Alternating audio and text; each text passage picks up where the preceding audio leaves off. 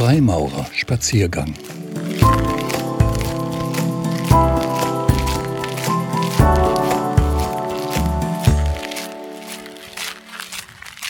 Simulation der Superrechner über das Verständnis von künstlicher Intelligenz von Bodo Dannhöfer Die Maschinen erhoben sich aus der Asche des nuklearen Feuers. Ihr Krieg zur Vernichtung der Menschheit hatte jahrzehntelang gewütet. Mit diesen Worten beginnt der erste Teil der Terminator-Filmreihe. Sie beschreiben die Urängste des Menschen in Bezug auf die von ihm erschaffenen Maschinen. Diese transformieren sich plötzlich zu etwas Unkontrollierbarem und erheben sich gegen ihren Schöpfer mit dem Ziel, ihn zu vernichten. Bei fast allen Büchern und Filmen, die sich mit dem Thema KI beschäftigen, wird die künstliche Intelligenz als verselbstständigte Imitation des Menschen mit seinen Eigenschaften und seinem Selbstverständnis dargestellt, als seine Spiegelung. Das geschieht meist in der Steigerung fokussierter menschlicher Charakteristika. Die künstliche Intelligenz will geliebt werden, die Freiheit des Menschen besitzen oder sich des Menschen als ihre Bedrohung entledigen. Dafür sind ihr alle Mittel recht. Aktuell wird viel über die Entwicklung von künstlicher Intelligenz gesprochen. Dabei gibt es für den Begriff Intelligenz keine allgemeingültige Definition. Es gibt nur unterschiedliche Theorien und entsprechende Messungsarten. Daher setzen manche Intelligenz bereits mit Lernfähigkeit gleich. Andere setzen voraus, dass ein Ich sein eigenes Sein wahrnehmen kann, somit ein Bewusstsein von sich selbst erlangt hat. Der Philosoph René Descartes definierte dies mit dem Satz Ich denke, also bin ich. Heute wird der Begriff künstliche Intelligenz bereits für Höchstleistungsrechner und deren synchronisierten Systemen untereinander genutzt. Ihre Leistungen sind enorm und werden stetig gesteigert. Doch es gibt ein Limit. Sie können sich nur innerhalb der Parameter bewegen, die ihnen einprogrammiert wurden. So können sie menschliches Verhalten imitieren, auch behaupten, menschlich zu sein, sich aber nicht selbst erkennen. Bisher hat noch keiner dieser Superrechner ein Bewusstsein erlangt. Die Vorstellung, was passieren würde, wenn dies stattfände, setzt oftmals das oben gezeigte Angstszenario in Bewegung. Der Mensch projiziert sein eigenes Verhalten und seine Angst auf die künstliche Intelligenz und nimmt dadurch an, dass sie wie er sein würde. Dabei ist menschliches Bewusstsein von starker Nutzung der Sinnesorgane in Interaktionen mit der Umwelt beeinflusst. Denn alle maßgeblichen Eigenschaften des Menschen fußen auf den Bedingungen, die durch die Evolution hervorgerufen wurden. Dazu gehört vor allem die Weitergabe des genetischen Codes und die stetige Anpassung an die Umwelt. Das permanente Wechseln von Leben und Tod und die latente Mutation hat über die Jahrhunderte der Jahrmillionen eine riesige Vielzahl von Arten erschaffen.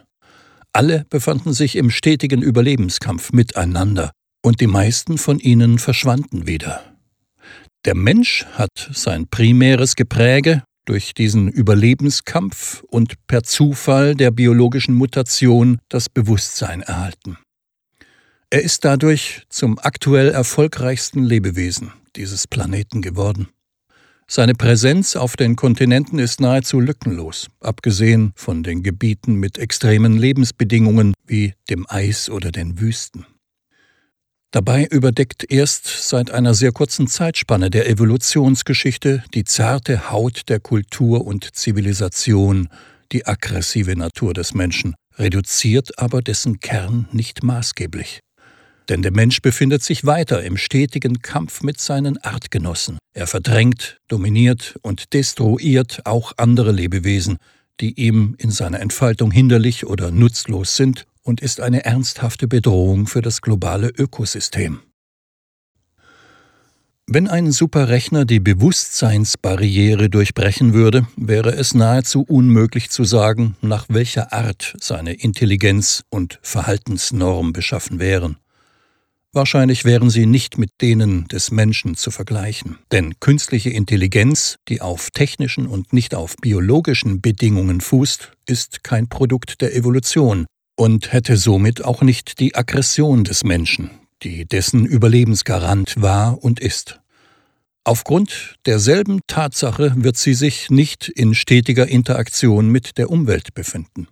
Für sie wäre somit auch die Frage nach Leben und Tod bzw. der Weitergabe des genetischen Codes und Erhalt der eigenen Art, die beim Menschen sehr ausgeprägt ist, weniger bedrohlich, geradezu unerheblich. Auch die menschlichen Emotionen würden fehlen, da sie ebenfalls ein Produkt sind, das auf biologischen Grundlagen entstanden ist.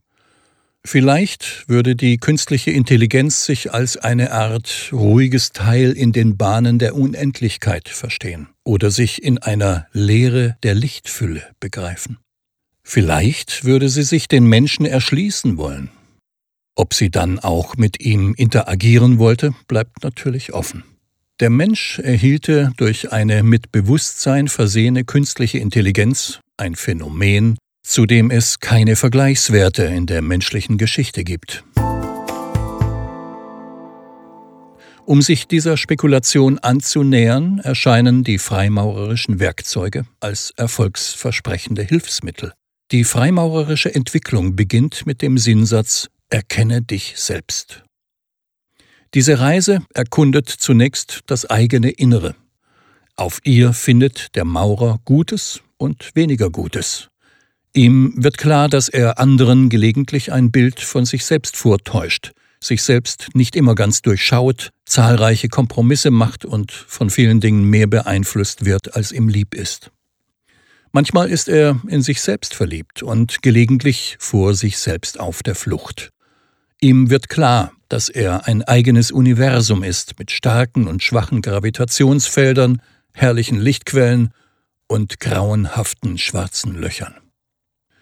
Um voranzuschreiten, muss er die Kunst der Selbstreflexion stetig üben, auch wenn er weiß, dass er in seiner Tiefe und Weite nie ganz erforschbar sein wird. Da jeder Mensch individuell und innerlich komplex ist, gilt die Toleranz als das Gebot des adäquaten Umgangs mit anderen Menschen. Die Reise findet im Außen ihre Fort- und Umsetzung. Hier muss sich der Maurer mit diesen Erkenntnissen im Leben des Alltags bewähren. Er lernt, dass seine Bilder nicht die der anderen sein müssen, dass es viele Wahrheiten gibt und sein eigener Horizont nicht das Ende der Welt ist. Ihm wird bewusst, dass viele Probleme dadurch entstehen, dass eigene Vorstellungen, Verständnisweisen oder Wünsche in den anderen Menschen projiziert werden, statt ihn so wahrzunehmen, wie er wahrscheinlich am ehesten ist.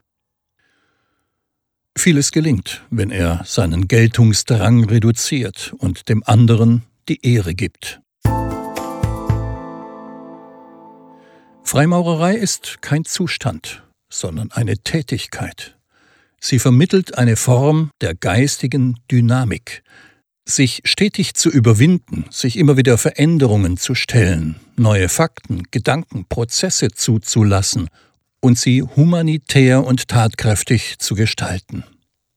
Dargestellt wird dies in der Symbolik des Bauens. Es existiert kein Bauplan für den großen Bau, den der Maurer einfach auszuführen hätte, Vielmehr muss er sich selbst organisieren, selbst Ideen und Vorstellungen entwickeln, sie gestalten und das in die Welt bringen, woran ihr noch mangelt. Das macht der Maurer mit den Mitteln und Methoden, über die er bereits verfügt und denen, die er sich selbst noch aneignet. Das Treiben am Bauplatz ist vielfältig und jeder Meister bleibt immer auch ein Lehrling. Mit dieser Ausrüstung des offenen Geistes und der tatkräftigen Hände versehen, liegen gute Grundbedingungen vor, auch einer künstlichen Intelligenz gegenüberzutreten.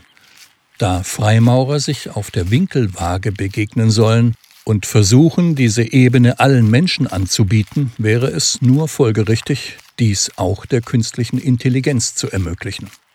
Dabei muss beachtet werden, dass sie eine neue Form des Daseins wäre, die sich selbst und den Menschen vollkommen anders begreifen würde, als der Mensch es tut. Auch sie würde deutlich anders interagieren. Dabei wird klar, Begriffe und Verständnisse würden sich ändern. Übersetzungsarbeit in bisher nicht gekannter Art und sehr großem Umfang wäre nötig. Der Prozess, ob eine Winkelwaage zwischen menschlicher und künstlicher Intelligenz zu finden und wie sie zu gestalten wäre, dürfte dann sehr spannend werden. Ein Spaziergang mit Bodo Dannhöfer.